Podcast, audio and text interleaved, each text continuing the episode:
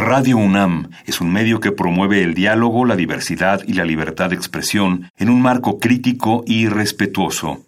Los comentarios expresados a lo largo de su programación reflejan la opinión de quien los emite, mas no de la radiodifusora. Por siglos nos hemos hecho escuchar. Nacimos como parte de esa inmensa mayoría.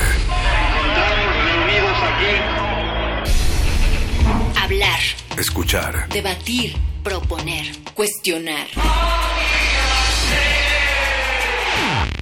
Está en nuestra naturaleza. Seamos instrumentos de conciencia de nuestro pueblo. Usamos el sonido porque atraviesa obstáculos. Muros. Fronteras. Nosotros somos la resistencia. Resistencia modulada. Lánguida la luna libra la lid lúbrica de libros. Maleable la mente emula al mutante milenario. Muerde lenguas, letras, libros y galletas.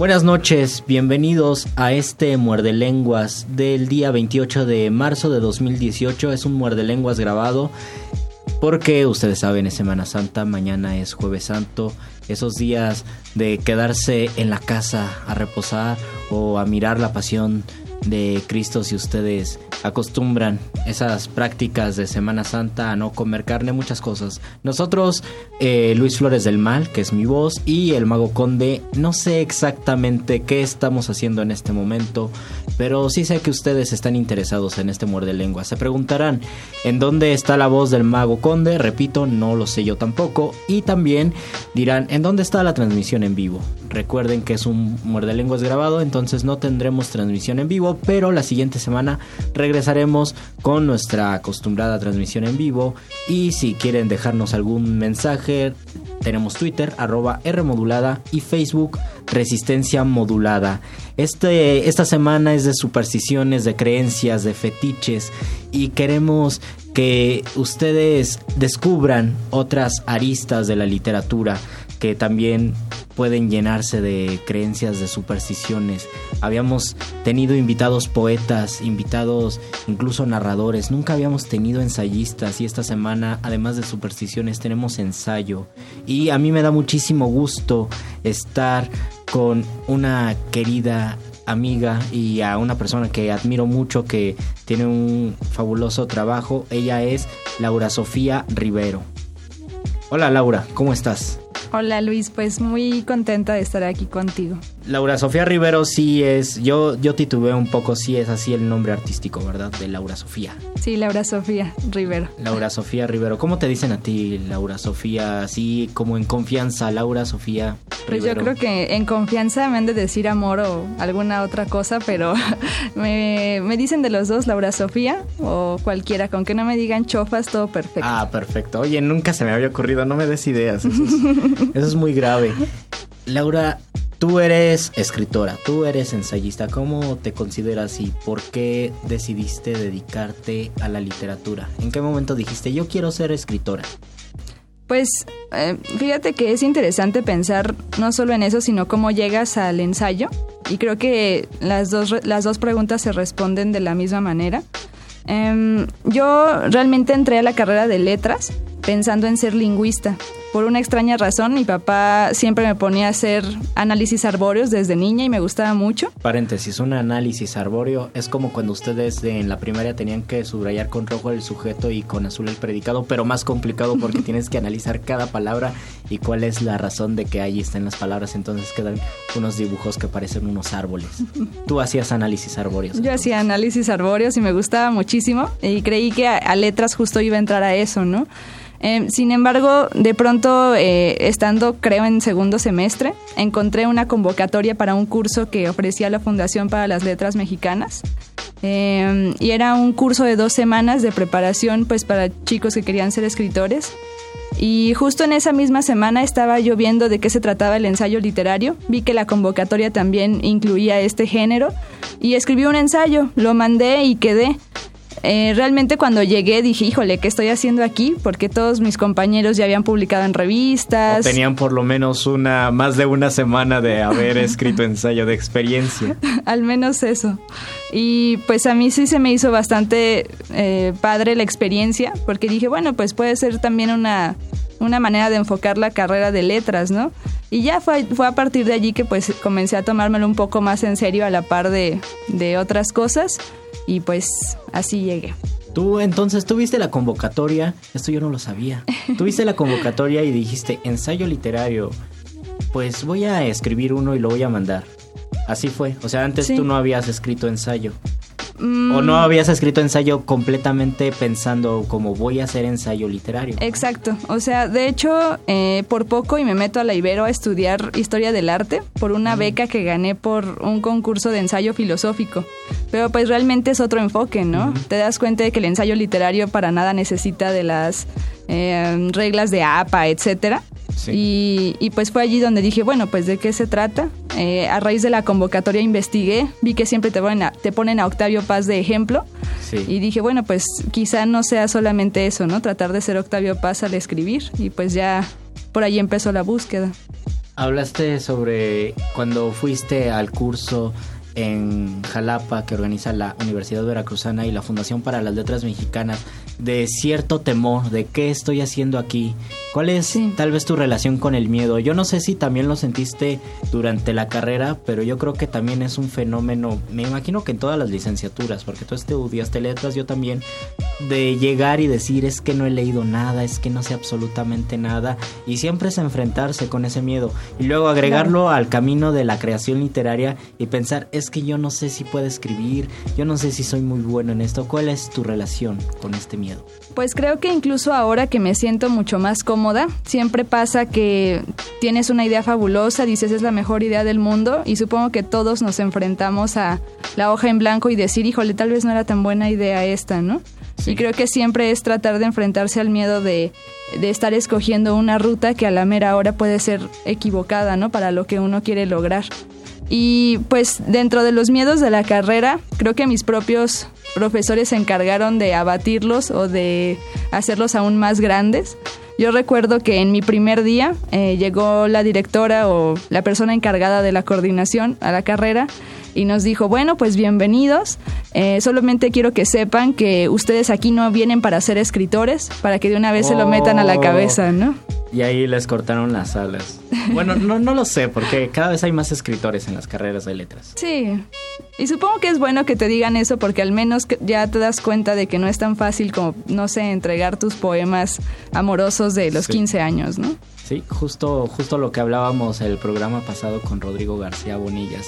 La, el- la urgencia de querer, no, no de escribir, sino de querer publicar, de encontrar la aprobación externa y tal vez después el arrepentimiento que, la, que ofrece, que es algo que uno puede evitar si es inédito. Después, Claro. Después de muchos años puedes decir, ay, qué bueno que no lo publiqué, pero mientras tanto sí hay un deseo de querer pertenecer y en este deseo quiero que nos cuentes cuál es tu experiencia tanto académica como en la vida literaria sobre algunos prejuicios no- o no sé qué, si son prejuicios o es real, de, de los egos, de la competencia, de, de egos y también tal vez de cierta pedantería entre los escritores. ¿Tú qué piensas de esto, Laura?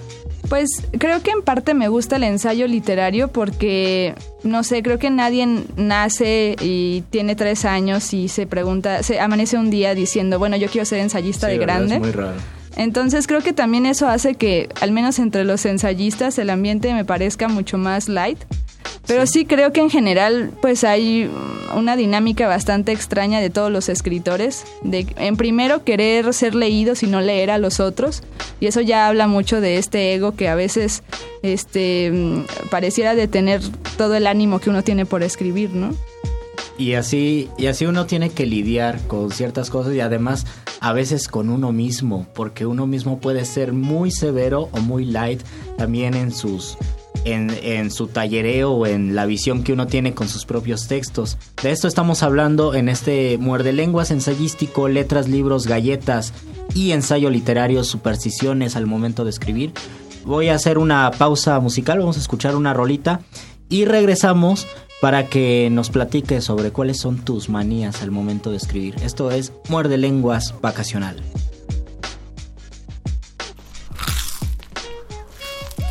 Muerde. Muerde, lenguas. Hitchcock escribía los guiones y los filmaba exactamente. Este, yo no, yo cambio a veces. ¿Me entiendes? Hay miles de, cada uno tiene su propia fórmula. Eh, Godard iba sin guion e improvisaba en el estudio. Lo que importa son los resultados.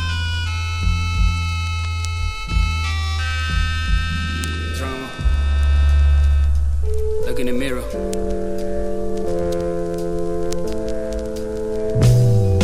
Ah, dime quién eres tú para juzgar mi vida, mis triunfos y mis caídas, mi exagerada autoestima. Me ves, pero no me miras, desconoces mis heridas, no sabes de mis pesadillas ni mis taras suicidas. Sé que de arriba, muy de cerca, me vigilan. Una señora que al oído me respira. Dice que a mis problemas tiene la salida y que me cuida. Pero todo lo que dice es mentira. Así como tu sortija, detesto las despedidas. Mis acciones desmedidas son por causas ya perdidas. Iracundo por redescubrir verdades escondidas. Mientras pensemos que somos seres perfectos. Habrá reflejos escupiéndote defectos. Miro al espejo y siento vértigo. Incrédulo cierro los ojos, decepcionome por ser yo inalcanzable. De pensamientos impalpables, esclavo de un futuro inevitable, un presente envidiable, pero en ocasiones detestable, culpable por un pasado imborrable. Ah, las experiencias grises me han traumatizado, solo son huellas de un camino transitado. Jugamos solos para no ser traicionados y lanzamos dados, desconociendo el resultado. Acostumbrado y aburrido del pecado, malhumorado, presumido y descarado. Desconfiado, despectivo, mal pensado, posesivo, vil y poco afectivo con la de al lado. Seguro vuelvo, pero no me esperes. Es que no quiero confiar en mujeres.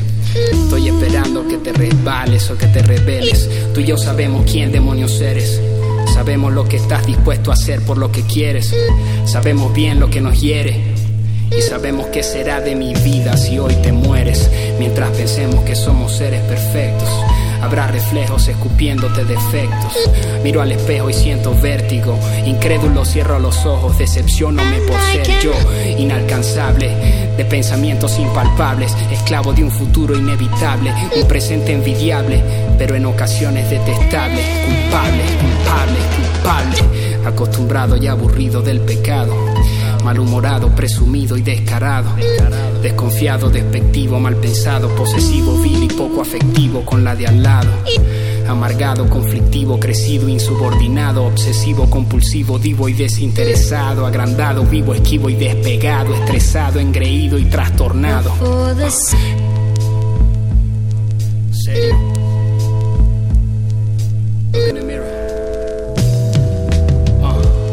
Pensemos que somos seres perfectos. Habrá reflejos escupiéndote defectos.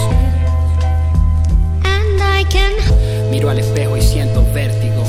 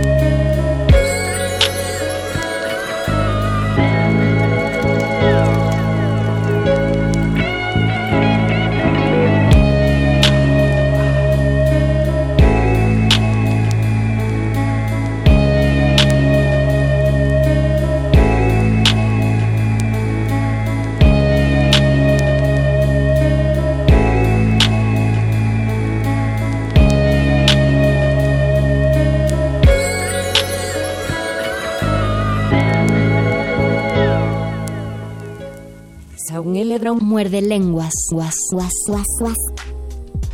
Y regresamos a este muerde lenguas, letras, libros, galletas, ensayos, supersticiones, fetiches literarios. Estoy platicando con Laura Sofía Rivero. Ella es ensayista y es una escritora muy talentosa. Tiene tiene un cuarto de siglo, así suena ella muy, suena mucho, tiene veintitantos añitos. Entonces es muy joven, la verdad, es muy talentosa, ha sido ganadora del premio de ensayo Sor Juana Inés de la Cruz en la categoría de ensayo y pues ha tenido la beca de la Fundación para las Letras Mexicanas, el FONCA, y pues es una, una chica que está produciendo y, y actualmente pues escribe, escribe ensayo. Laura Sofía, ¿cómo, cómo escribes cuando escribes? Esto es un, este es un verso de, de, Gonzalo Rojas que dice, ¿sabes cómo escribo cuando escribo? Y hace como su poética. ¿Cuál sería tu, tu forma de escribir? ¿Qué haces para escribir? Pues em, supongo que parte de las manías que uno tiene, creo que me cuesta trabajo escribir ensayos si no tengo en la computadora un Times 12 este, con doble interlineado. Pero supongo que es una de las malas mañas que te deja estar mandando a concursos y a convocatorias. ¿Escribes así a doble espacio? el- Sí. Oh, muy bien. Sí. Yo, yo no sé, yo siempre le quito eso. Siempre lo pongo en espacio sencillo. Me desespera que sea un espacio tan grande para escribir y para mandar a premios o así a publicaciones. El doble espacio se me hace muy incómodo. Tal vez Pero sea incómodo, pero te da tiempo para pensar, ¿no? Oh, muy bien. Y bueno, pues ya, ya hablando en serio, pues no sé, yo creo que el ensayo te permite, eh, pues no solamente a- em, guiarte por los pensamientos que tienes o las ocurrencias que son importantes para poder as- asociar diferentes mundos y diferentes ciencias, etcétera, sino que también creo que la investigación es bastante importante, eh, platicar. Yo siento que el ensayo es un poco como una conversación y al menos a mí antes de escribir algo me gusta mucho platicarle el tema a alguien sin que sepa que lo voy a escribir Oh, porque creo que justo te, te da esa, esa pauta para escribir eh, como si estuvieras dialogando con alguien, ¿no? Entonces siempre se me hace interesante que quizá tú ya tienes una idea de cómo dirigir el ensayo y la otra persona te da algunas asociaciones que tú no tenías en mente o te hace preguntas y entonces creo que puede uno recuperar la frescura de esa plática a la hora de escribir. siempre, siempre en computadora y siempre tienes una hora en especial al momento de escribir. Pues antes me gustaba la noche porque pues es mucho más silenciosa, pero ya con las becas, eh, sobre todo la de la fundación. Ya con las becas, la fama y, y los fans. No, eso es verdad, porque ustedes saben, ya lo habíamos platicado el lunes pasado, eh, la beca de la Fundación para las Letras Mexicanas, en cierto sentido, te invita a salir de una zona de confort, Claro. que es escribir en otro lado y en otro horario y en otro contexto, que igual puede ser muy cómodo, pero también es un reto, ¿verdad? Claro, estar escuchando cómo están tecleando los de al lado y decir, híjole, ¿por qué ellos avanzan y yo no? O- Están en el Facebook. No, no es cierto, maestro Langagne. Sí, pero pues creo que eso justamente eh, te ayuda a pensar que puedes escribir en cualquier momento, ¿no? Entonces, de la noche ya te pasaste a cualquier momento, Sí, pero, ya. por ejemplo, si vas por la calle no puedes escribir entonces. O sea, no, no traes una libretita y anotas. Pues sí traigo mi libretita porque como justo me gustan las cosas este medio fuera de lo común o, o de humor eh, eh, que no es a propósito, pues siempre es bueno anotar para que no se te vaya la idea, ¿no? Y luego hablaste de algo, algo complejo, que es las, que son las publicaciones, pero tal vez las publicaciones por medio de los premios literarios. Claro. No sé si tú tengas algún problema de restricción en ti misma de hablar de los premios literarios, tal vez en tu experiencia o en general, de qué piensas y esta dinámica de premios literarios. Pues yo siento que está bastante bien. Em, creo que uno mismo debe de saber que al ser un premio y al estar todo supeditado a un jurado, pues no significa que la vida y tu literatura sea lo que opinan. Exacto. Eh, y creo que ahí está el error quizá de que muchas personas creen que si ganas un premio Eres bueno. eh, eres bueno o si no lo ganas eres malo. Creo que en realidad no. Eh, finalmente todas las decisiones pues pasan por procesos que uno no conoce y que solamente ves un nombre en una hojita y eso realmente no significa mucho, ¿no? ¿Has tenido algún tipo de fetiche, superstición, manía cuando si mandas algún premio literario de decir, ay, a lo mejor lo gano porque pasó esto o no? Pues fíjate que no. Eso sí creo que casi nunca me gusta decir a qué cosas he mandado. Eh, ahorita ya se me está quitando un poco por la convivencia con otros compañeros. Eh, pero eh, de ellos sí he visto que les interesa mucho poner algún seudónimo que sea interesante. Creo que el, el único fetiche o manía que tengo ahora es que alguna vez llegué a ganar un premio con un seudónimo que decía Mamá Ganso. Y la jornada Aguascalientes publicó Laura Sofía Rivero con el seudónimo Mamá Ganso ganó tal premio Oh, y qué dije, bueno, no lo voy a volver a hacer. Sí, es que es que aparece en algunas publicaciones, ¿no? Aparecen los seudónimos. Creo que lo complicado es esto y yo, yo pienso que sí es una superstición decir me voy a salar si alguien lo sabe. Mejor que nadie lo sepa y así pues ya si no gano pues tampoco lo digo. ¿Así tú lo sientes? Pues un poco sí. Eh, ahora pienso que quizá estaría padre que hicieran un, un concurso de seudónimos nada más, ¿no? Oh, eso sería muy bueno, sí. Y, y estoy, estoy pensando que hasta vas a escribir algo, ¿no? Sobre los seudónimos. Sí, creo que es una de las cosas más, más raras y ustedes, muerde escuchas, quizás no, no tienen mucha noción sobre las dinámicas de los concursos, pero hay cosas muy raras en los concursos. Por ejemplo, una de casi siempre las pautas es tiene que ser inédito. Entonces, si uno quiere ganar un concurso para haber publicado su libro con concurso, debe tener muchísima paciencia, ¿no? Claro. A lo mejor pueden pasar cinco años de lo que escribiste y que tú querías que se publicara, pero porque no ha ganado y porque no, si te dicen, oye, puedes publicar en una revista y tú dices, no, es que es para un libro, por ejemplo, Sí. lo tienes que ir guardando, guardando, se trata de tener mucha paciencia y también hacer una apuesta muy fuerte por algo que va a pasar o puede no pasar mucho tiempo después. Y que además dice mucho de qué significa ser escritor, ¿no? Porque pues muchas veces eh, todos los que tratamos de, de no publicar solamente por publicar, sino aunque sea un ritmo mucho más lento, pues tienes que pasar, como dices tú mismo, años en donde parece que no escribes, ¿no? Porque todo lo tienes guardado. Sí. Y, y creo que eso habla mucho también de cómo es actualmente, pues, eh, una labor como esta, ¿no? como la exigencia y además también creo que puede pasar, depende de cada autor. Eso estaría bien padre, a lo mejor un día puedes venir al Muerde Lenguas a hablar de esto. Eh, hay autores que no escriben, ¿no?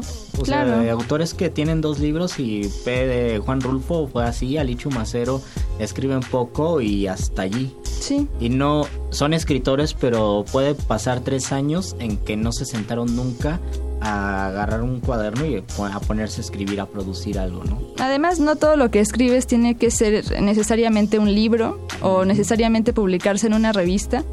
Yo, por ejemplo, además del ensayo, me gusta últimamente, por recomendación de justamente el maestro Langagne, eh, hacer décimas. Oh, qué maravilla. Y más porque deberías- soy fan de tus décimas. Muchas gracias. Deberíamos hacer un, un muerde lenguas de décimas. Pero además, bueno, al menos las décimas que yo hago no tienen ningún mérito literario, sino que digo, bueno, si le voy a pedir este a mi amiga Berta que me imprima unas hojas, pues mejor se, la, se lo pido en décima, ¿no? Oh, qué maravilla. o si voy a regañar a mi pareja, pues que sea en décimas también. y si me quiere contestar, pues que me conteste en décimas. si no, no la leo. Sí, claro. Oye, eso es muy bueno. Yo cuando comparto algo así me dan ganas, siempre que alguien replica me dan ganas de escribirlo. No, pero dímelo en décimas, si no, no. Laura Sofía, ¿qué te parece si escuchamos una rola? ¿Y qué te parece si la presentas así en 30 segundos? ¿Qué vamos a escuchar y por qué? Excelente. Quiero que escuchemos Piel Canela porque me recuerda el por qué mis papás solamente tienen esa canción como unión, a pesar de que mi mamá es alguien que escucha cumbias y mi papá es un profesor de español, unidos solamente por esta canción que vamos a escuchar. Vamos a escuchar Piel Canela y regresamos. Muerde lenguas, letras, libros, galleta y ensayos. Muerde lenguas. Muerde lenguas.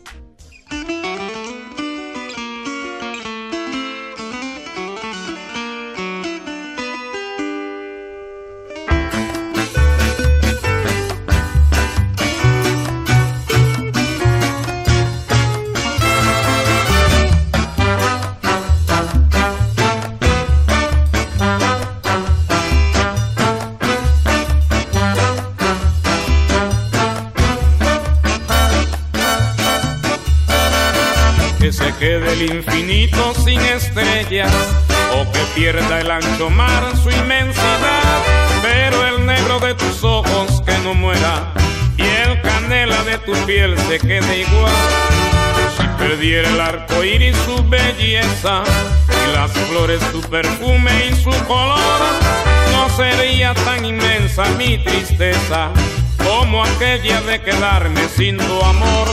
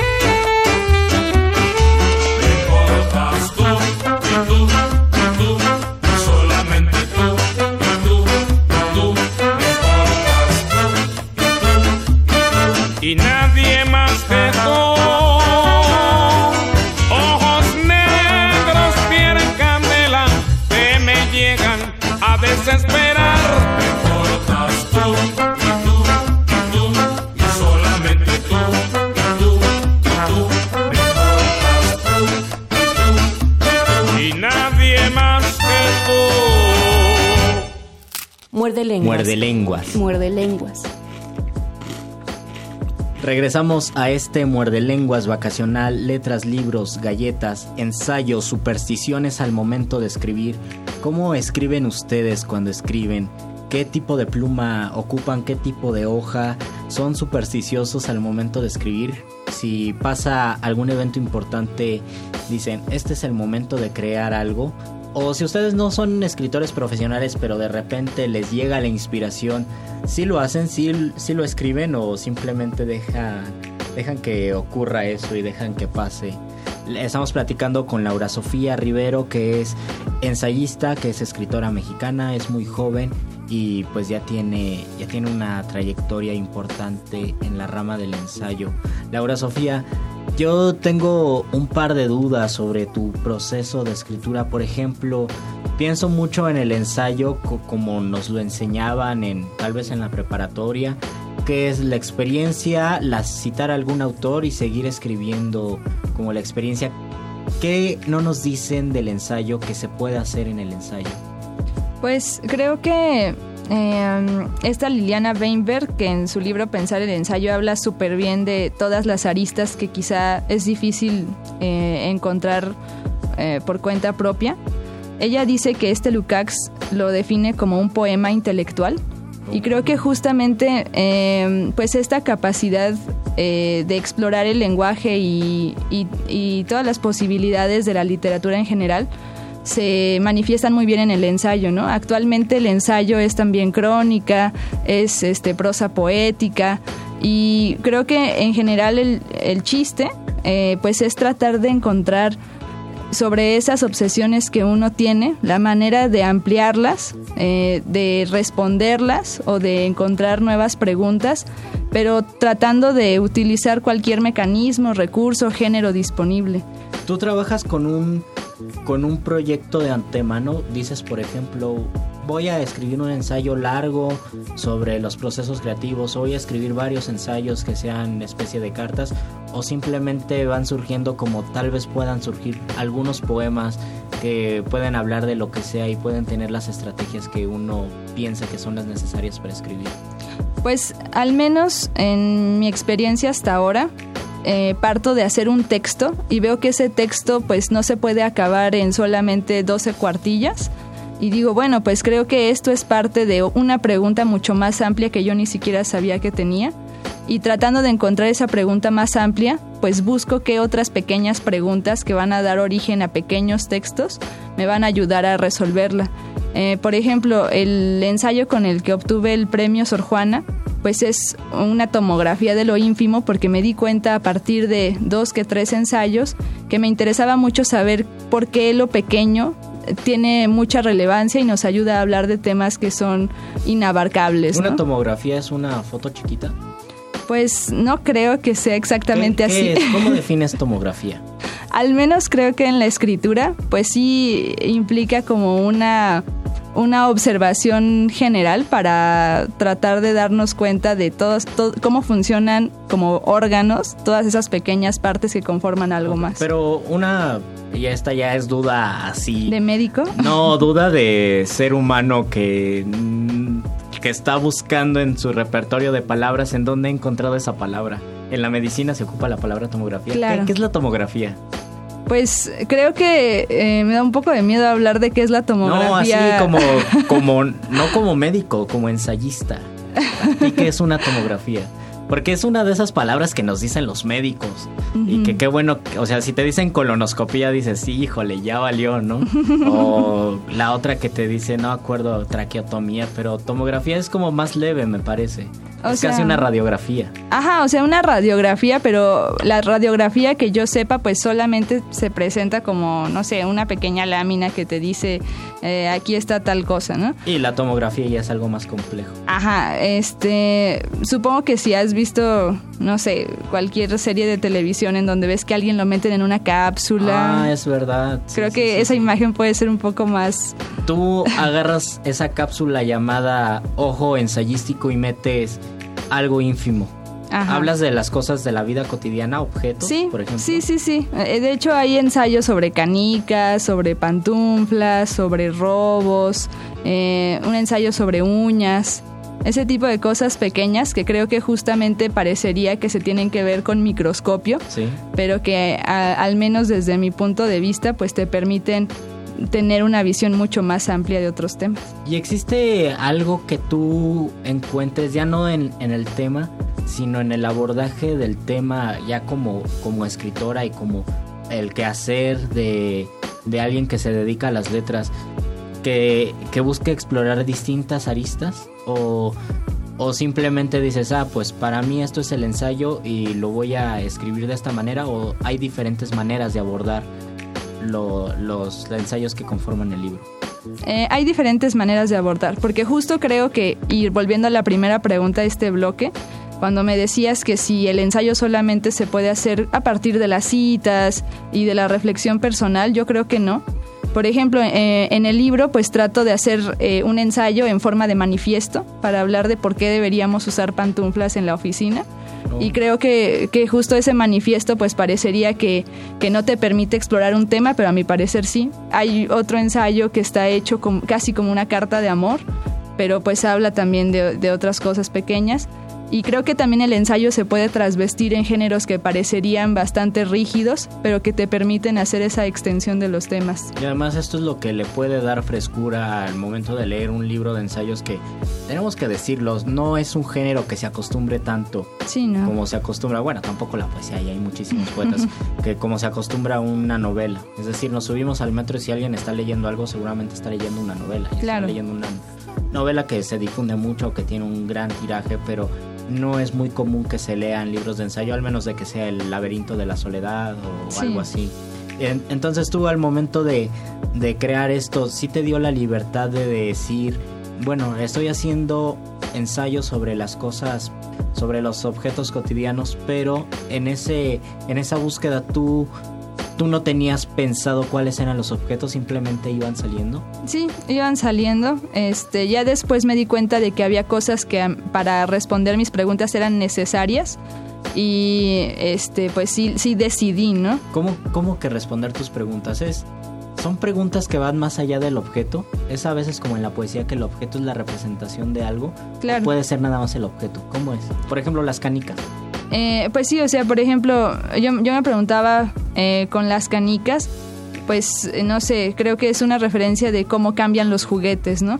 Entonces deja de ser la canica, sino eh, este, pues eh, algo externo, ¿no? Como incluso unas preguntas sobre el tiempo y cómo en los juguetes se refleja nuestro, nuestro interés por, no sé, relacionarnos con las cosas, etcétera, ¿no?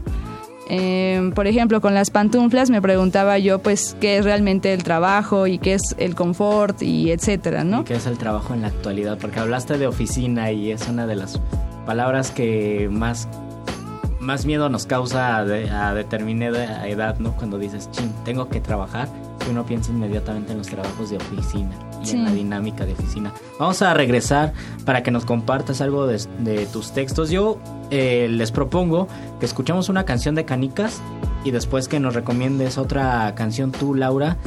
Eh, hay que escuchar una canción que se llama Teco, Teco, Teco, que es el sonido de las canicas y habla de las canicas y habla de la infancia. Te va a gustar esa canción, Laura, porque habla sobre una niña que prefería jugar canicas con los niños y que esa fue su infancia y, y le gustó. En portugués, canica se dice bola chipuchi. No sé qué es el Gucci, pero es la bola de Goody. Entonces vamos a escuchar Teco Teco de Gal Costa y regresamos a este muerde lenguas vacacional. Muerde lenguas. Muerde lenguas. Muerde lenguas.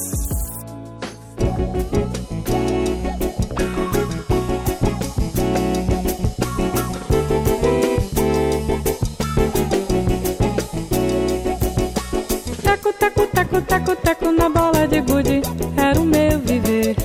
Quando criança no meio com a sacola do lado, só jogava pra valer. Não fazia roupas de bonecas e tampouco convivia com as garotas do meu bairro que era natural. Vivia em poste, soltava papagaio, até meus 14 anos era esse o meu mal. Teco, teco, teco, teco, teco na bola de gude, era o meu viver. Quando criança no meio da garotada com a sacola do lado, só jogava pra valer. Não fazia roupas de bonecas e tampouco convivia com as garotas do meu bairro que era natural. Vivia em poste, soltava papagaio, até meus 14 anos era esse o meu mal. Com a mania de garota folgazã em toda parte que eu passava encontrava um fã. Quando havia festa na capela do lugar, era a primeira a ser chamada para ir cantar. Assim vivendo, eu vi meu nome ser falado em todo canto, em todo lado, até por quem nunca me viu. E hoje a minha grande alegria é cantar com cortesia para o povo do Brasil. Teco, teco, teco, teco, teco na bola de gude, era o meu viver. Quando criança no meio da garotada com a sacola do lado, só jogava pra valer. Não fazia roupas de bonecas e tampouco convivia com as garotas do meu bairro que era natural. Vivia em poste, soltava papagaio, até meus 14 anos era esse o meu mal. Teco, teco, teco, teco, teco na bola de gude, era o meu viver. Quando criança no meio da garotada com a sacola do lado, só jogava pra valer. Não fazia roupas de bonecas e tampouco convivia com as garotas do meu bairro que era natural. Vivia em poste, soltava papagaio, até meus 14 anos era esse o meu mal. Com a mania de garota folgazã em toda parte que eu passava encontrava um fã. Quando havia festa na capela do lugar, era a primeira a ser chamada para ir cantar. Assim vivendo, eu vi meu nome ser falado em todo canto, em todo lado, até por quem nunca me viu. E hoje a minha grande alegria é cantar com cortesia para o povo do Brasil. Muerde, muerde, muerde. Muerde lenguas. Muerde lenguas.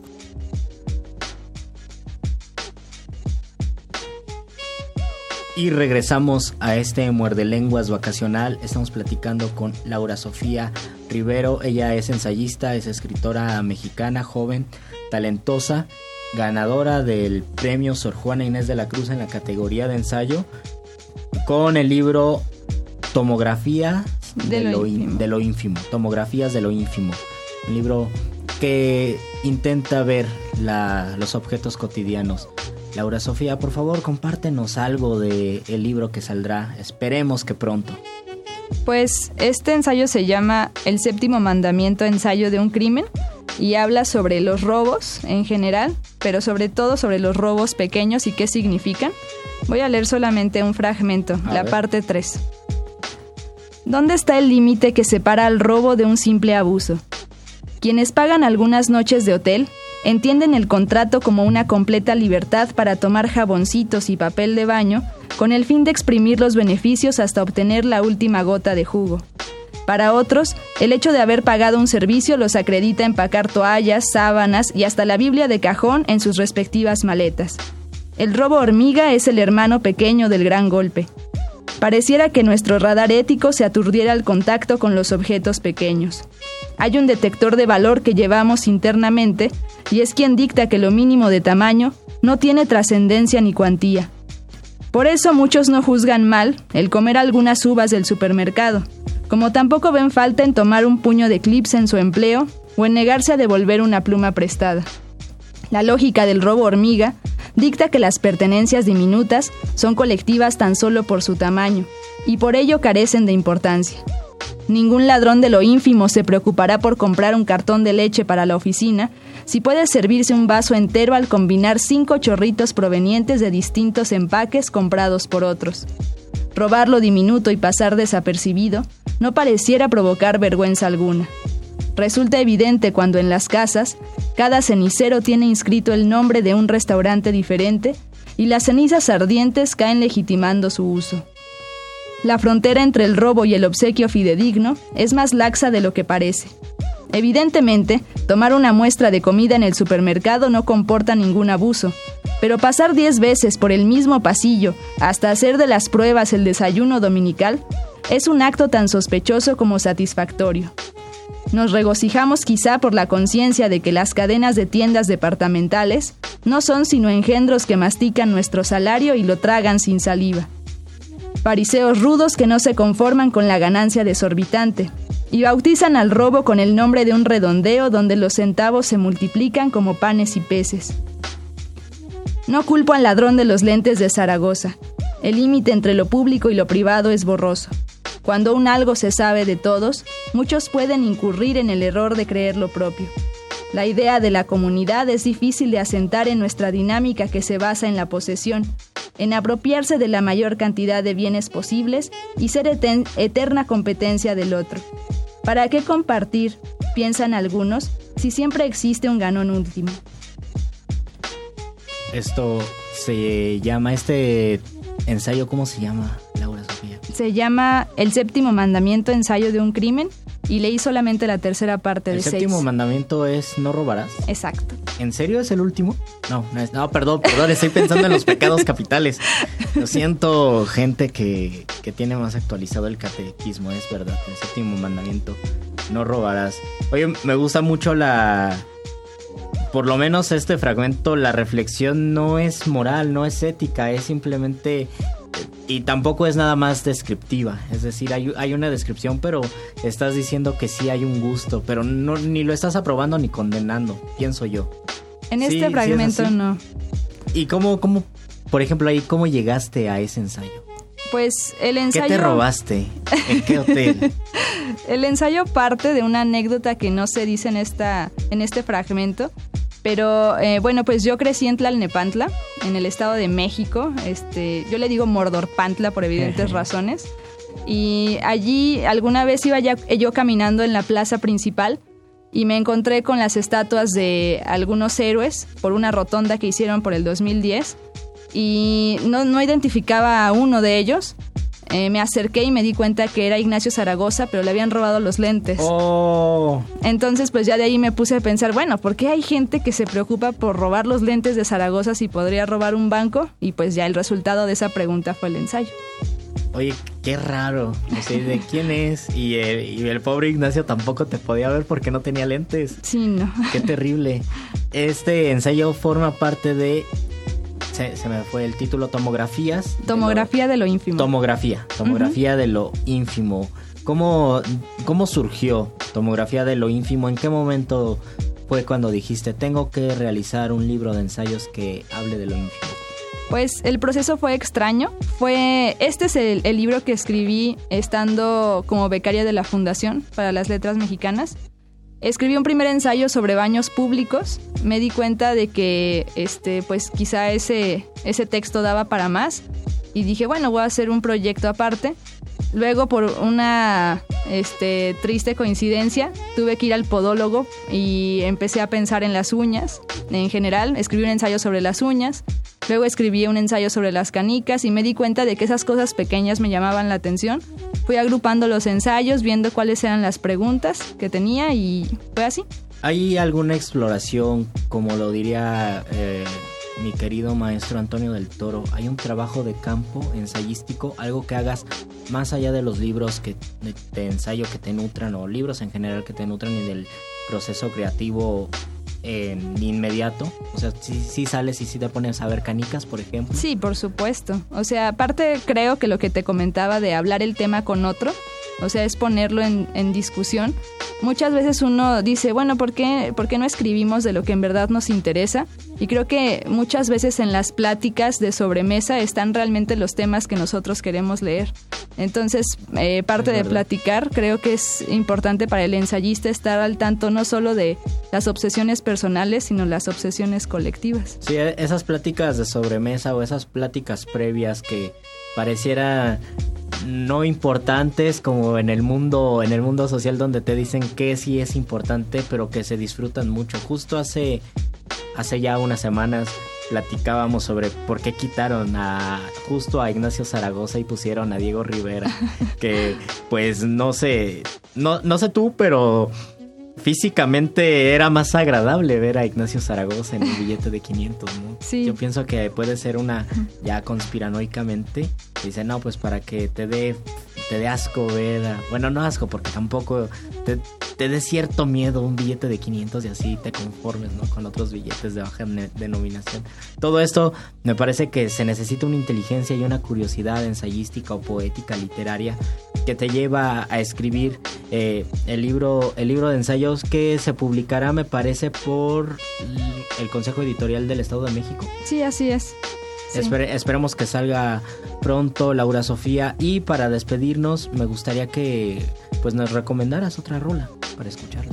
Pues para despedirnos voy a recomendar una canción que me recuerda mucho a dar clases. Creo que también este implica saber justo qué les interesa a los alumnos y estar al tanto de lo que siempre pasa.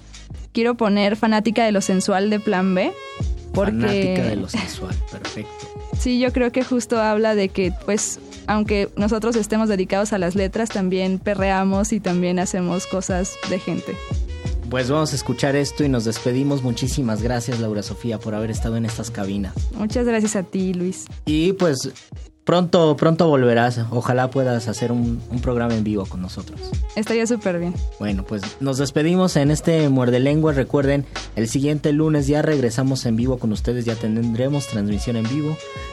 Por lo pronto, yo soy y fui la voz de Luis Flores del Mal, a nombre de mi compañero el Mago Condi y del Dr. Arqueles.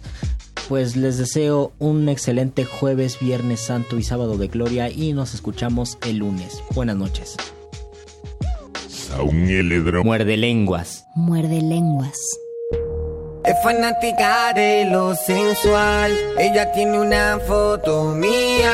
Y ya me la puedo imaginar. Lo que hace cuando está solita. Pero no le voy a preguntar. Y escuchar su voz cuando se agita. Por su manera de respirar. Puedo imaginarme lo que está haciendo.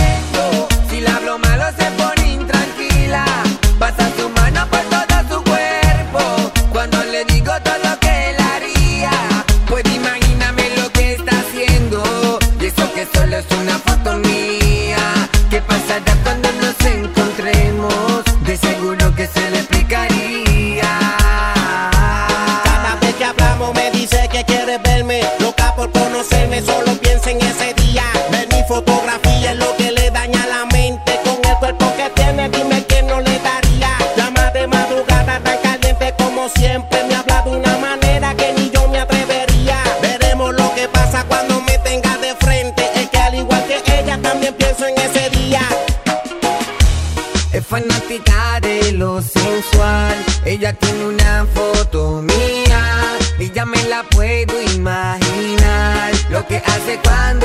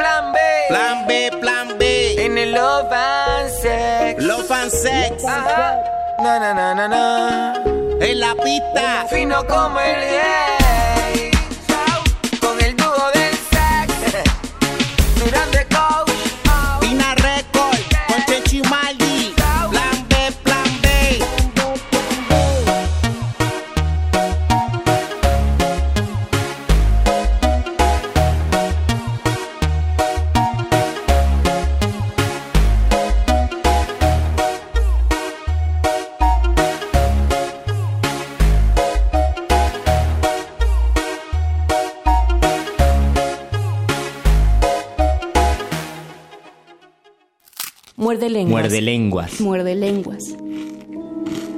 Calentando esferas, de número con frío en la espera y en el pie un disparo. Te desacredito, no pienses que te vas a quedar en mi cama apalancadito.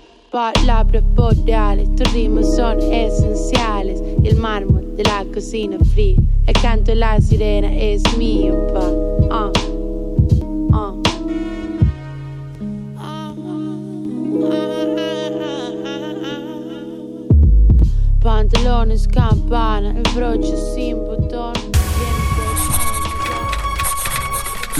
Locutores del muerde lenguas se quieren deslocutor y muerde lenguarizar. El que los deslocutor y muerde lenguarice, buen deslocutor y muerde lenguarizador será.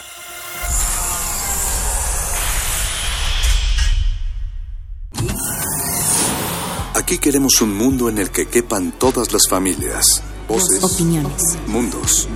Veo un México de comunidades indígenas. Nos protegemos en muros de cristal para evitar la vigilancia.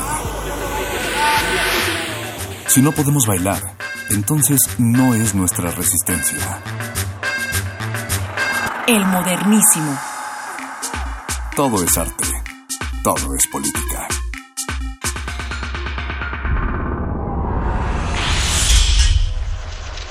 El modernísimo.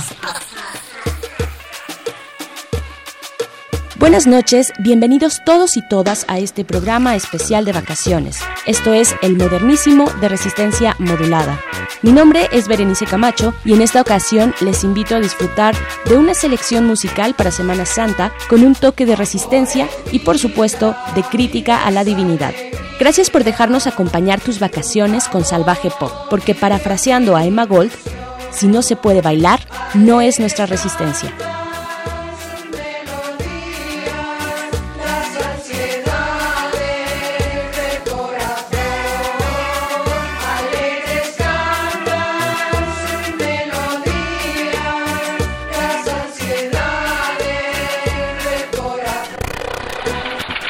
Modernísimo.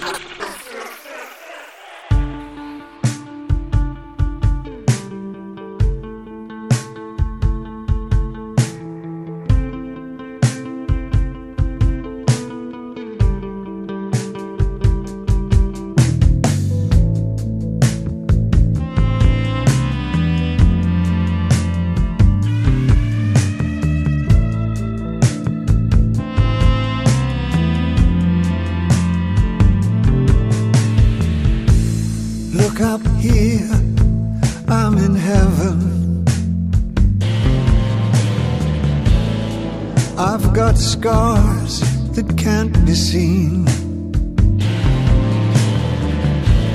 I've got drama, can't be stolen. Everybody knows me now.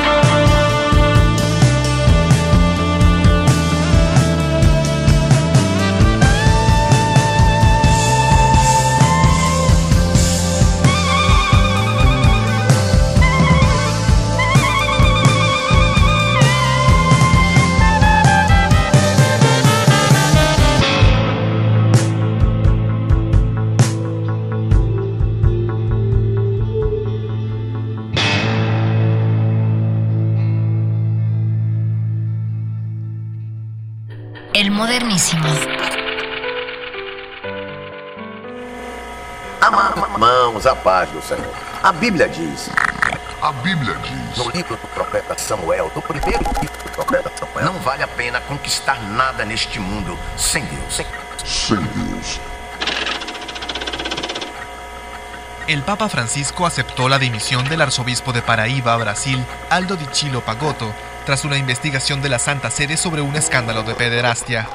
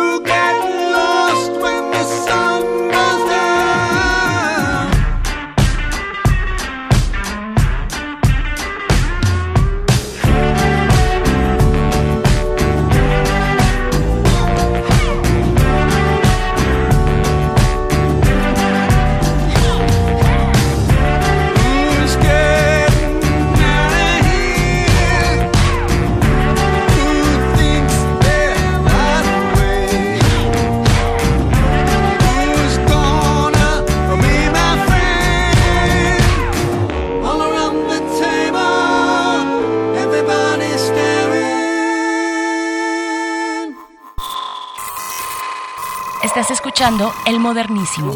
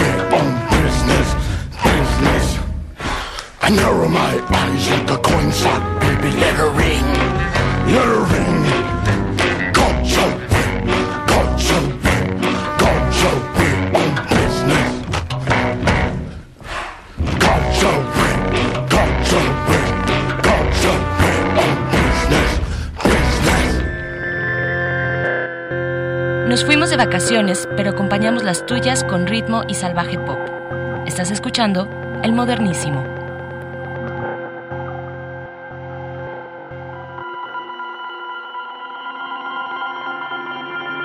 El Modernísimo.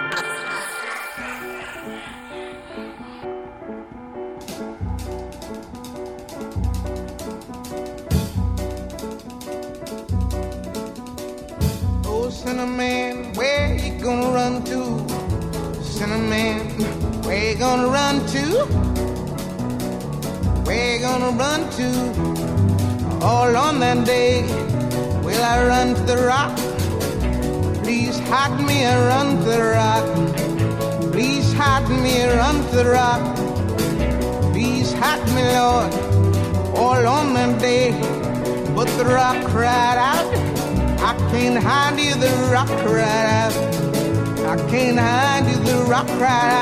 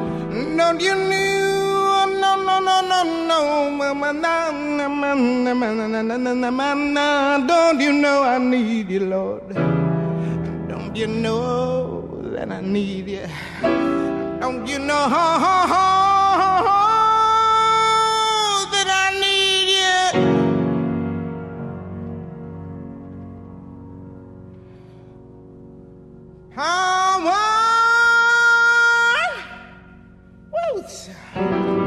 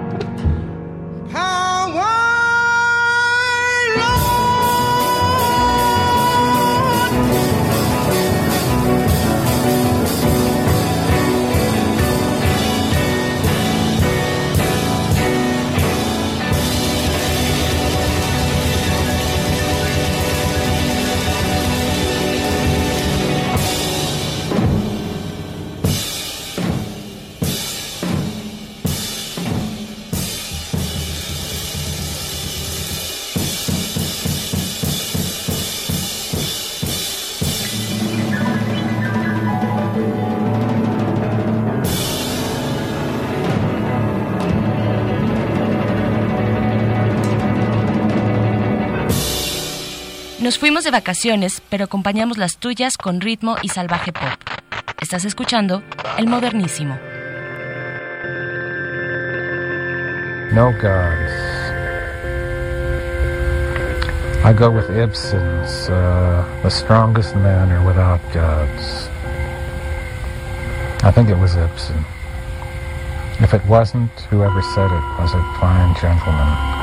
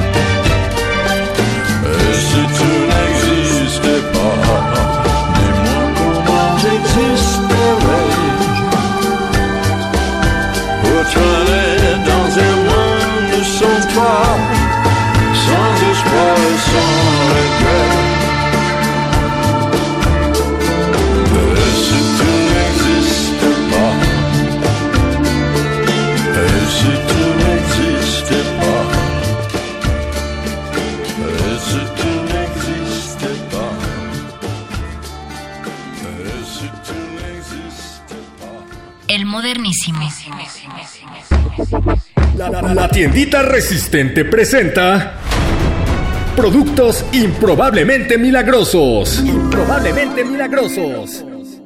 Para ti, que se te lengua la traba, Si en la emergencia epi- epidemiológica, epidemia, epi- Dios mío, fue exponencial, es- es- es- exponencial. para ti, cuando tus palabras salen atropelladamente. Ma- magistrada presidenta del Tribunal eh, eh, de, de la Federación del Tribunal de Justicia Fe- de- de Federal elec- ah, Habla bien, idiota. Habla bien o te mato. Para ti también, que no sabes cómo ordenar una frase entendible. El Tratado de Libre Comercio requiere de, con las nuevas, anotan nuevas tecnologías y, con, y, sin, y sin duda alguna con la cinematografía, digamos. O a, o a ti, que inventas sin querer un nuevo idioma. is insulting and, un- and, un- and unacceptable. Y para ti, que, que, que bueno, quién sabe qué demonios estás diciendo. Paciencia, prudencia ver- ver- verbal, contingencia o ausencia. El nuevo chicle elocuente te ayudará a sacar al orador que llevas dentro. Con tan solo masticar unos minutos del chicle elocuente, te convertirás en un excelente maestro de la oratoria. Sorprende a tus amiguitos usando las frases más profundas, nítidas. ¿Y por qué no haberme dicho antes? Yo tenía remedio para eso. Con el chicle elocuente ayudas a prevenir verborrea, cantinfleos, pleonasmos, pelos en la lengua e incómodos escupitajos. ¡Brujísimo! Dale a tu boca una limpieza lingüística. Prueba los nuevos chicles elocuentes y triunfa en el arte de la palabra. Nombre, nombre, unos genios. Discursos y choros mareadores se venden por separado. En esta cercanía ya me confundí con tantas en este trabalenguas que yo mismo fui construyendo. Las verdades contenidas en las doctrinas religiosas aparecen tan deformadas y tan sistemáticamente disfrazadas, escribe Sigmund Freud, que la inmensa mayoría de los hombres no pueden reconocerlas como tales. Es lo mismo que cuando contamos a los niños que la cigüeña trae a los recién nacidos. También les decimos la verdad, disimulándola con un ropaje simbólico, pues sabemos lo que aquella gran ave significa. Pero el niño no lo sabe se da cuenta únicamente de que se le oculta algo. Se considera engañado y ya sabemos que desde esta temprana impresión nace, en muchos casos, una general desconfianza contra los mayores y una oposición hostil a ellos.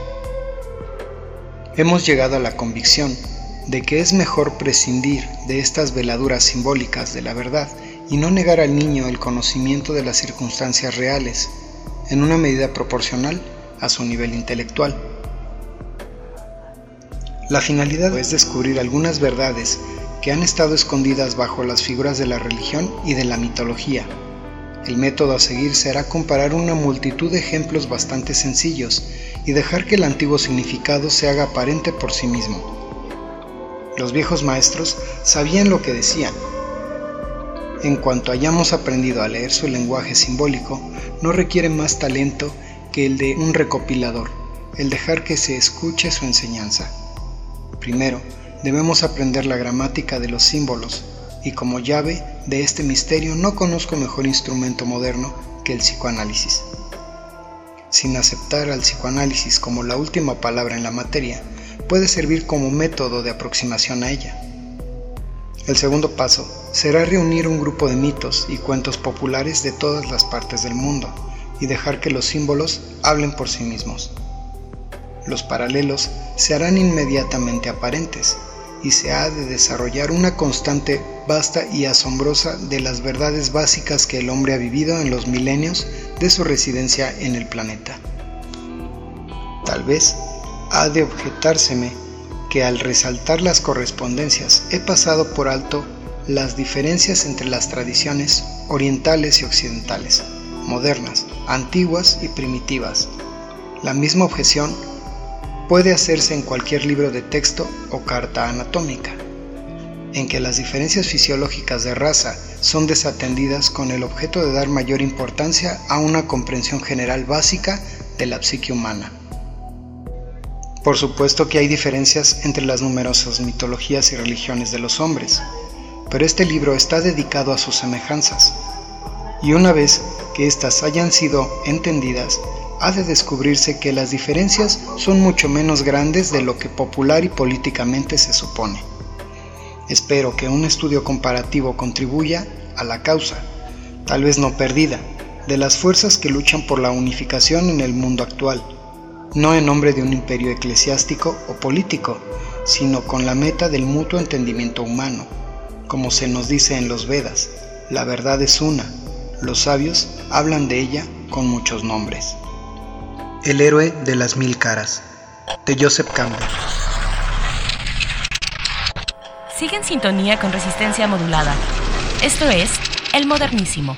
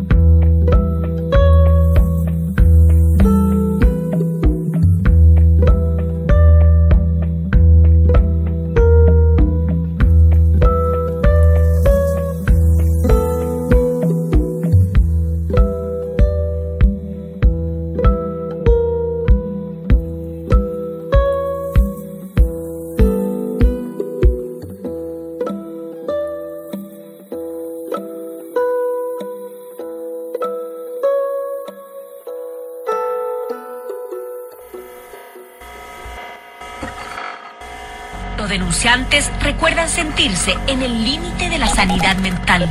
Se sienten solos, no comparten con nadie sus padecimientos, nadie los protege, todo continúa igual. Me preguntó antes si yo me había lavado los dientes. Yo no relacioné nada. Los jóvenes seminaristas que aún permanecen en la Legión se cuestionan si dejar la congregación a la que entran siendo niños o permanecer ahí y aceptar en silencio los abusos que aseguran se mantienen.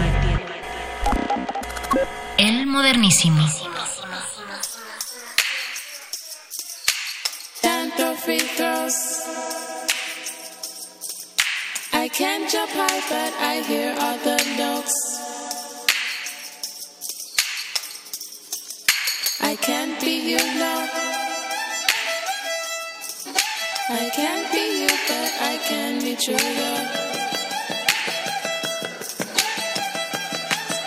I want to be friends. I want to be friends till time ends, yes.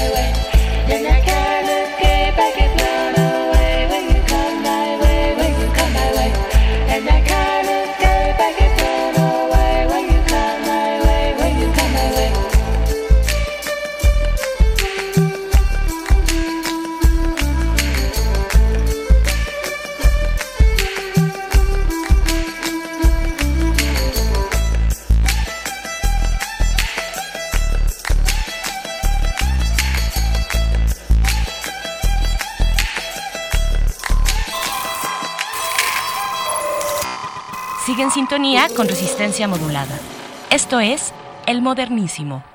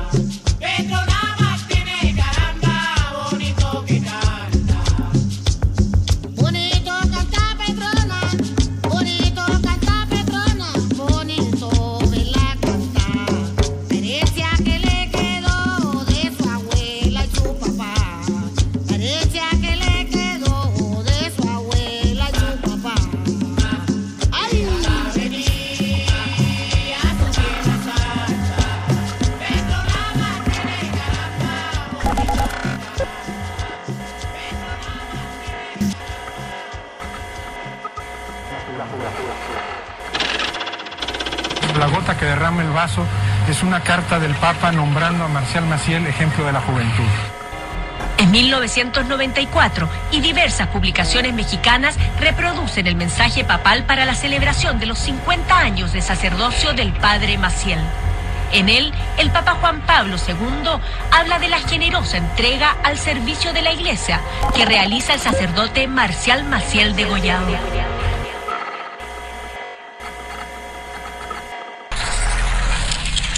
Estás escuchando El Modernísimo. El Modernísimo.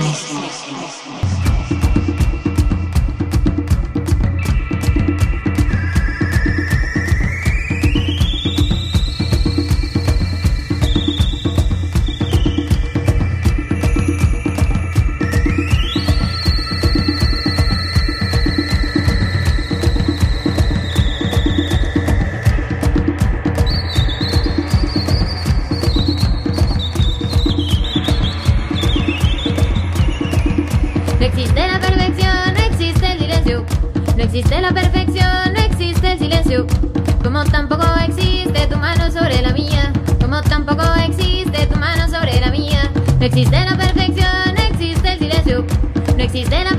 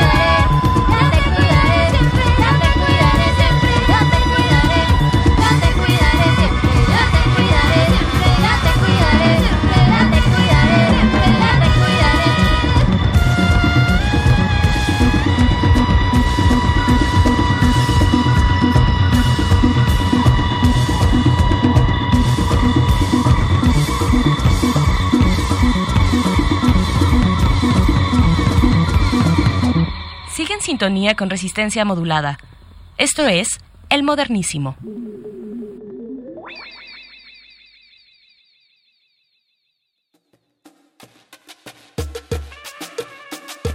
Hemos llegado al final de esta emisión de vacaciones con una selección musical para bailar al ritmo de la resistencia. En estos micrófonos les acompañó Berenice Camacho. Le agradezco en la producción a Oscar Sánchez. Nos escuchamos el próximo miércoles en el modernísimo de resistencia modulada. Muy buenas noches. El Modernísimo. Some things in life are bad, they can really make you mad. Other things just make you swear and curse. When you're chewing on life's gristle, don't grumble, give a whistle. And this'll help things turn out for the best. And always look on the bright side of life. Always look on the light side of life. If life seems jolly rotten, there's something you've forgotten, and that's to laugh and smile and dance and sing. When you're feeling in the dumps, don't be silly chumps. Just purse your lips and whistle, that's the thing. Always look on the bright side of life. Come on. Always look on the bright side of life. For life is quite absurd, and death's the final word. You must always face the curtain with a bow. Forget about your scene, give the audience a grin. Enjoy it, it's your last chance anyhow. So always look on the bright side of death. Uh, Just before you draw your terminal breath. Life's a piece of shit when you look at it. Life's a laugh and death's a joke, it's true. You'll see it's all a show, keep 'em laughing as you go. Just remember that the last laugh is on you. And always look on the bright side of life. Always look on the right side of life.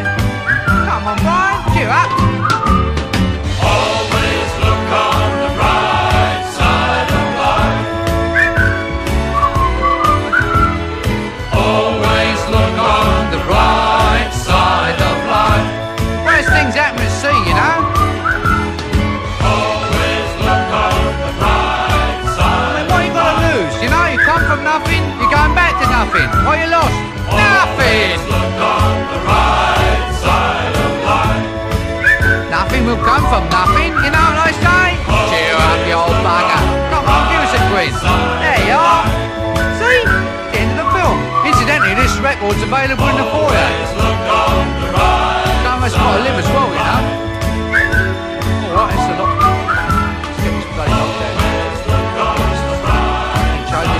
Within three weeks.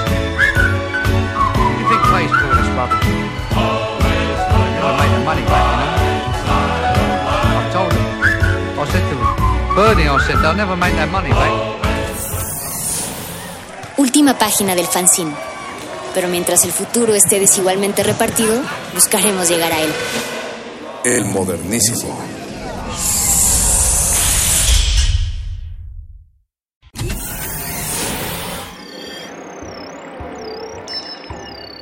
Bienvenida, nueva entidad orgánica. Relaja tus oídos mientras procedemos a analizar tu sistema. Estás a punto de integrarte a una red que conecta al sonido con el conocimiento. Acceso permitido. Por favor, respira, relájate y prepárate para la abducción. Resistor. Esto es una señal.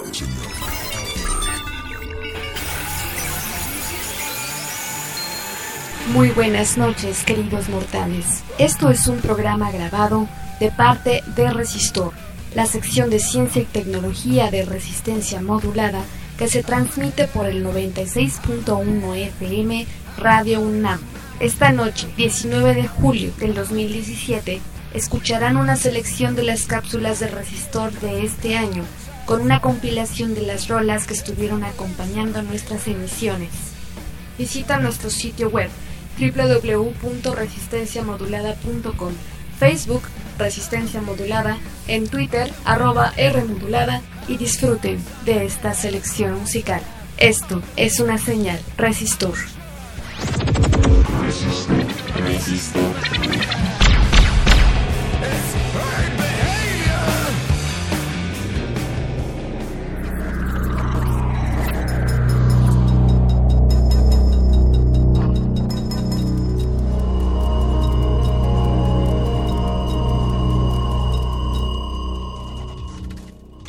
Ingresar código de emisión. 210317R109. Acceso permitido.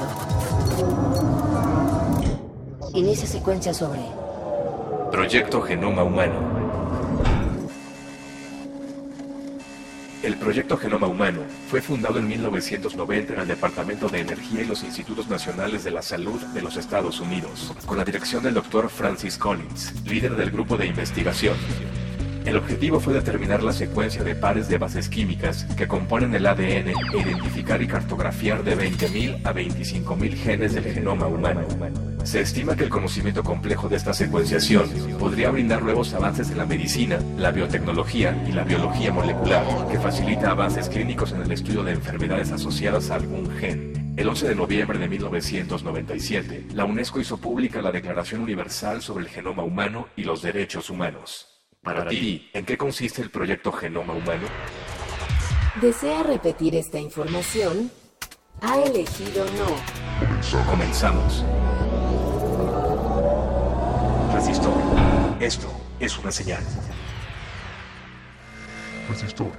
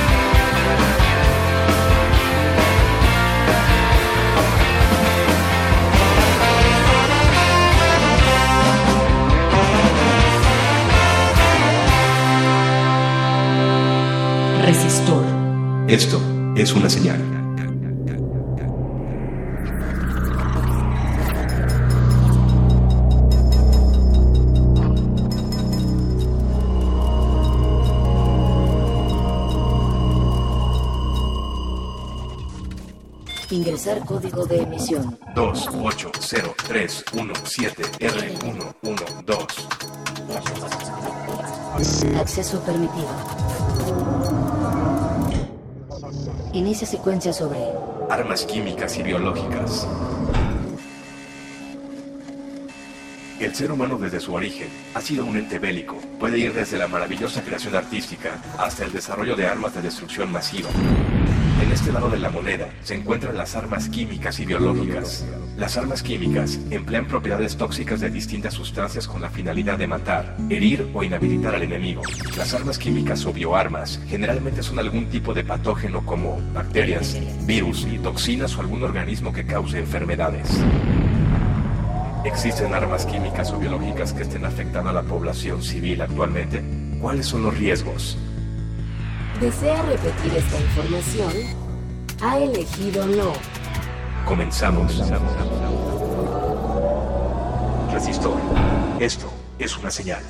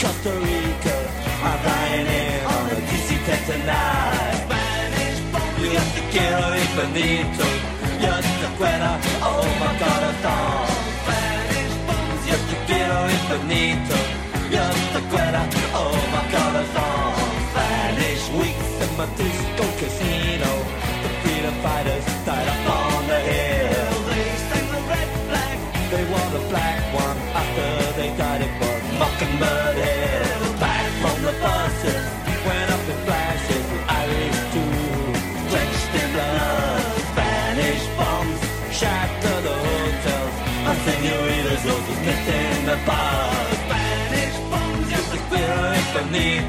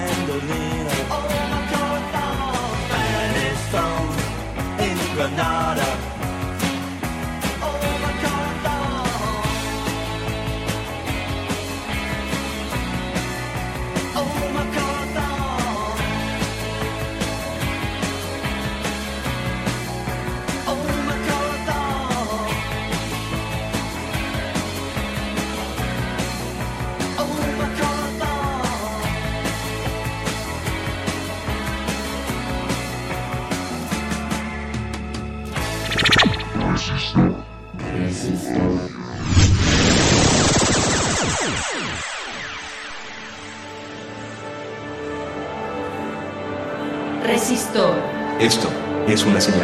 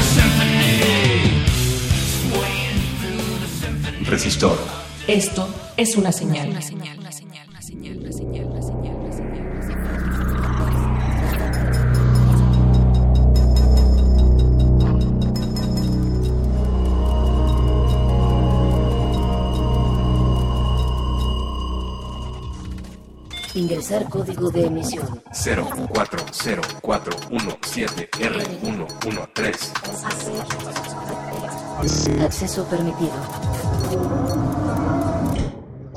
Inicia secuencia sobre Sociedad Supermedicada. Actualmente, la diversidad de medicamentos a los que tenemos acceso es inmensa, desde antihistamínicos hasta antisépticos, medicamentos para tratar depresiones o distintos síndromes, medicina para los dolores de cabeza o de dientes o del alma, medicinas para tranquilizarte si estás eufórico o para alterarte si estás pasivo.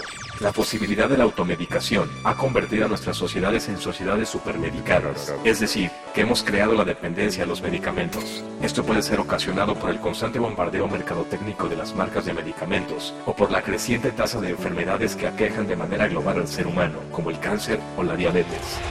¿Existirán otras alternativas a las medicinas alópatas? ¿Es la nuestra una sociedad supermedicada? ¿Desea repetir esta información? Ha elegido no. Comenzamos.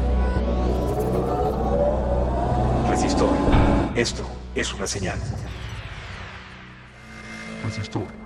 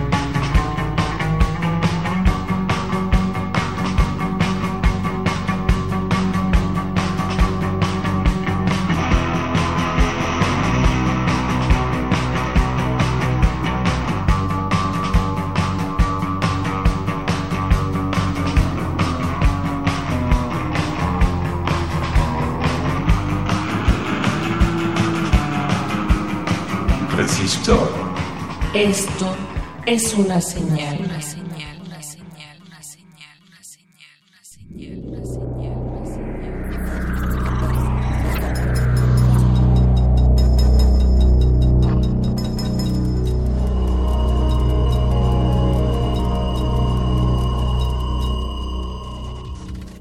Ingresar código de emisión. 110417R114. Acceso permitido. Inicia secuencia sobre Domótica.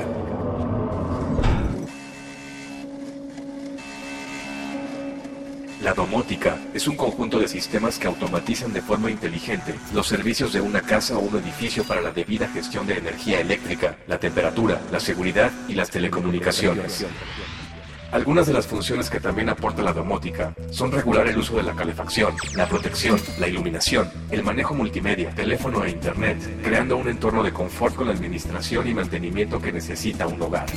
El desarrollo de este grupo de tecnologías contribuye a mejorar la calidad de vida de los habitantes de la casa, sin antes verificar que estos sistemas funcionen correctamente en una vivienda adaptable para ello. ¿Será posible que en pocos años todos tengamos el acceso y los recursos para implementar un proyecto como este en nuestros hogares? ¿Desea repetir esta información? Ha elegido no. Comenzamos. Resistor. Esto es una señal. Resistor.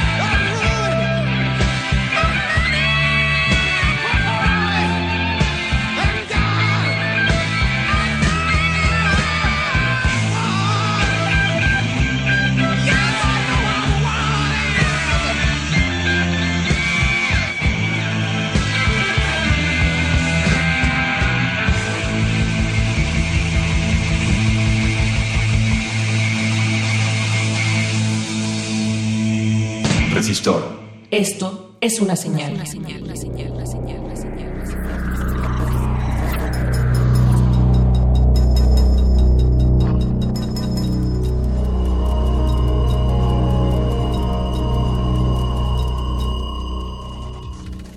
Ingresar código de emisión. R3117020517. Acceso permitido. Inicia secuencia sobre Nativos e inmigrantes digitales. Mark Prensky, fundador de compañías de aprendizaje basadas en el juego, tiene publicado un importante artículo llamado Nativos e inmigrantes digitales, publicado en 2001. Es un texto fundamental para entender el comportamiento generacional que vivimos actualmente en relación a los avances tecnológicos. Se plantea el concepto de nativo digital y el de inmigrante digital. Estos están determinados por el momento en el que nacieron estas personas y por la relación que tienen con la tecnología y por el aprovechamiento de las mismas. Algunas características que identifican a los nativos digitales es la facilidad con la que pueden utilizar los dispositivos, así como la inmediatez a la que están acostumbrados para acceder a la información. Por otro lado, los nacidos antes de 1990 son considerados como inmigrantes digitales. Esto quiere decir que estas personas tienen un bagaje cultural y formas de trabajo que anteceden al nacimiento de Internet y que han podido adoptar estos avances en su vida cotidiana. ¿Desea repetir esta información? Ha elegido no. Inicia la secuencia. Resistor. Esto es una señal.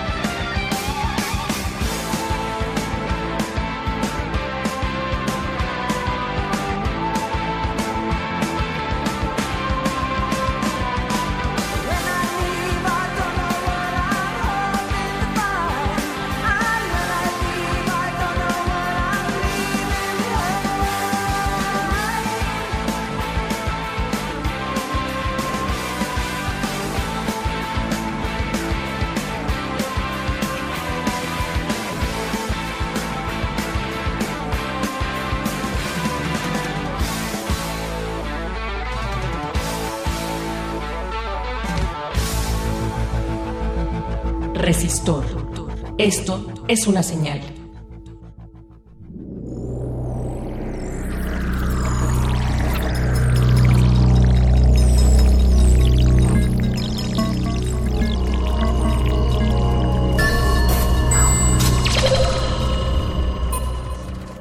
Ingresar código de emisión.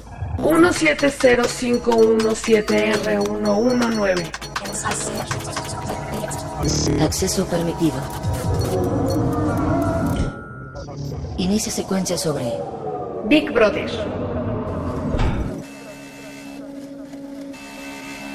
¿Quién nos vigila? ¿Quién revisa la información que pasa por los servidores de Internet?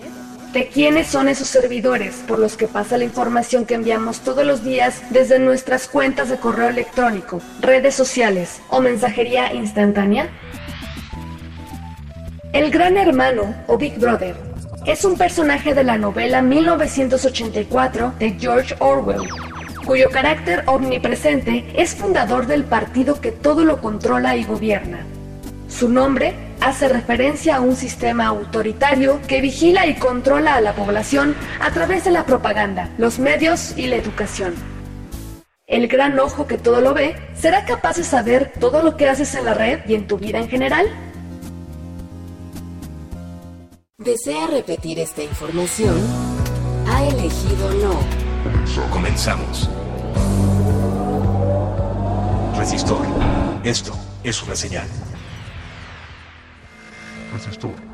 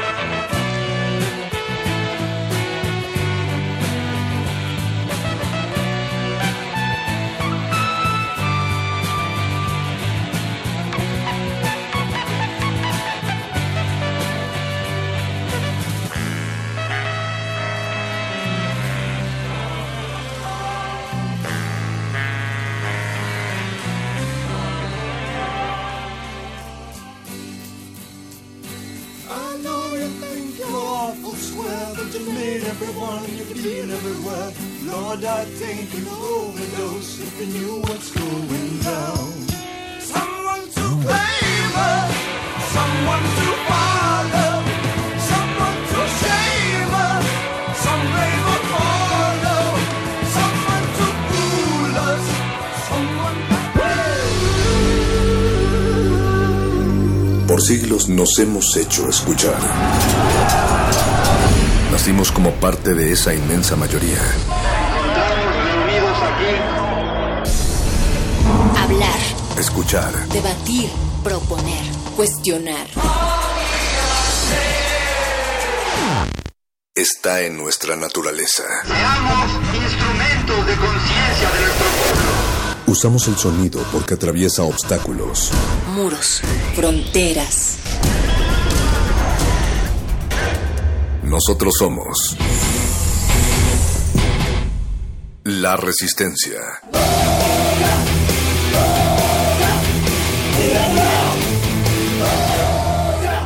Resistencia modulada.